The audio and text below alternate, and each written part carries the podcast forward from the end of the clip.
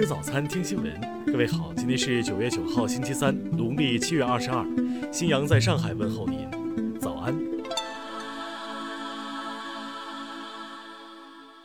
首先来关注头条消息。九月七号，印军再次非法越线，并悍然对我边防部队巡逻人员鸣枪威胁。清华大学国家战略研究院研究部主任钱锋就此事表示，印军首先开枪挑衅。严重违反1993年和1996年两国签署的两个边境协定，背弃了双方在近期会晤中达成的一系列共识，打破了中印边境45年来没有枪声的记录，也打破了双方边防部队长期保持的默契，影响十分恶劣。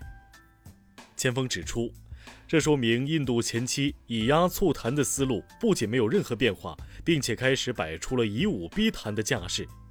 此外，近期印度疫情继续肆虐，经济断崖式下落，印度一线部队面临的后勤、士气、天气等压力还在增大，不排除印方急躁鲁莽心态接下来还会更加强烈。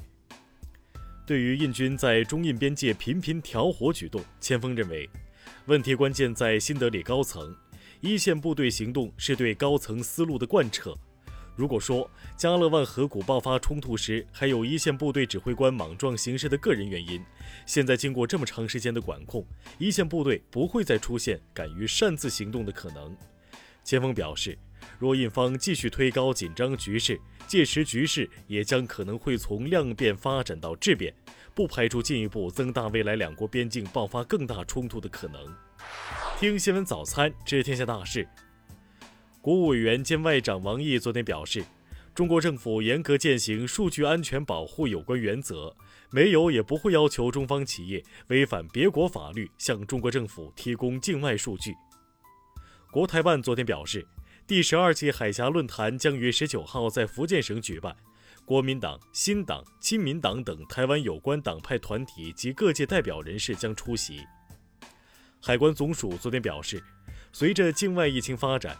冷链环节受污染风险加大，海关总署将坚持关口前移，不断强化源头管控，保障进口冷链食品安全。教育部近日印发有关认定免试中小学教师资格的文件，指出，招收教育类研究生、公费师范生的高等学校，从二零二一年起可参加免试认定改革。民航局昨天表示，八月底。中国民航每日航班量已经超过了一点三万班，恢复到疫情前的九成。民政部、全国妇联近日联合发文指出，要以社会主义核心价值观为引领，以传承中华优秀婚姻家庭文化为重点，引导建立和维护平等、和睦、文明的婚姻家庭关系。报告显示，二零一九年，中国百强镇主要集中在我国东部地区。其中，江苏以三十八个百强镇上榜居首。香港特区政府八号宣布放宽防疫措施，限聚令放宽至四人，餐饮处所可放宽至四人一桌，其他限制不变。下面来关注国际方面。针对日前爆出的美国总统特朗普对于南非已故领导人曼德拉的批评，曼德拉基金会七号发表声明，对于上述言论表示强烈谴责。最新调查显示。百分之二十一的受访美国人表示，如果新冠病毒疫苗在二零二零年上市，他们会尝试立即接种。此外，还有百分之二十一的美国人表示绝不接种。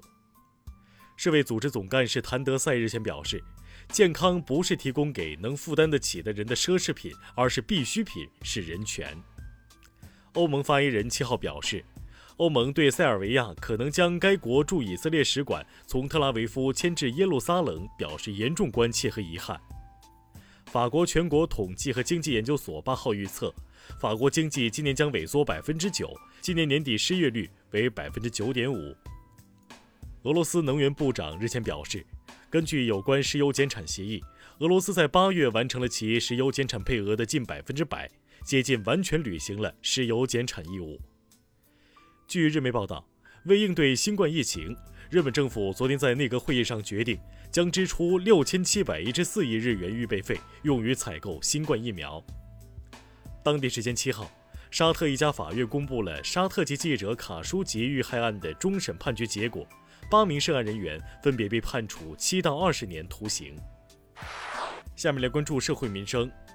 今年六月份。广西苍梧县一小学保安李小文持刀砍伤师生四十一人。昨天，梧州中院以李小文犯故意杀人罪判处其死刑，剥夺政治权利终身。山西襄汾一焦化公司昨天发生管道爆裂事故，两名职工在巡查过程中受伤后抢救无效死亡。目前，当地已成立事故调查组，并聘请专家勘查原因。成都市青羊区综合行政执法局昨天表示，将对桂花巷中大量桂花树被砍伐一事进行立案调查，目前已制止施工单位作业。河南西峡县教育局昨天表示。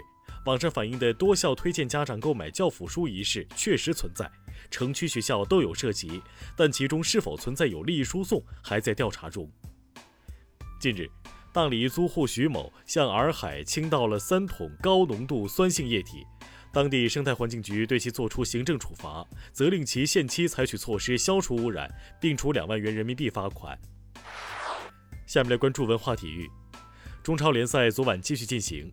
广州富力三比一战胜河南建业，大连一方一比一战平江苏苏宁。国际乒联昨晚公布了二零二零年男女世界杯邀请名单，国乒队的马龙、樊振东、刘诗雯和朱雨玲四人在列。日前，中国农科院一项研究揭示了茶树群体的系统发生关系，描绘了栽培茶树的进化历史。为茶树基因组学研究和育种研究，以及茶树遗传和进化研究提供了丰富素材。武当山五龙宫遗址考古发掘开工仪式昨天举行，其考古成果将为五龙宫遗址的永续保护和修缮提供详实依据。以上就是今天新闻早餐的全部内容。如果您觉得节目不错，请点击再看按钮。咱们明天不见不散。